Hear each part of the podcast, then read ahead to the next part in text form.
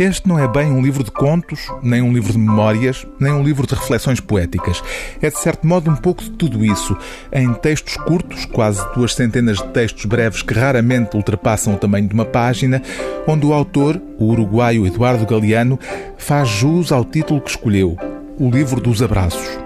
Eduardo Galeano morreu em 2015 e a obra deste escritor latino-americano, conhecido também pelo seu ativismo político, tem vindo a ser recuperada, sendo boa parte dos livros do autor publicados agora em Portugal pela primeira vez.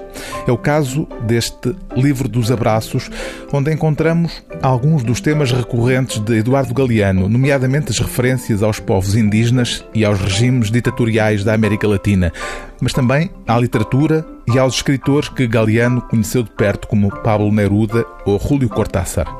O texto, intitulado simplesmente Cortázar, no registro onírico do realismo mágico, é um dos mais belos abraços deste livro dos abraços.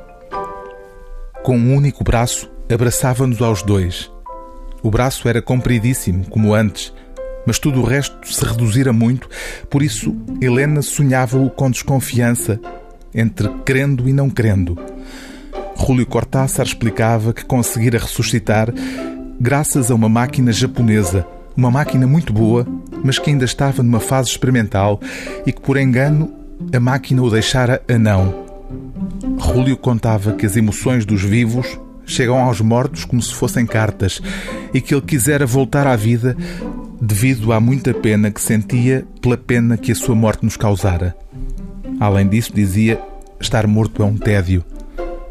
Júlio dizia que andava com vontade de escrever um conto acerca disso. O livro do dia TSF é O Livro dos Abraços, de Eduardo Galeano, ilustrações do autor, tradução de Helena Pita, edição Antígona.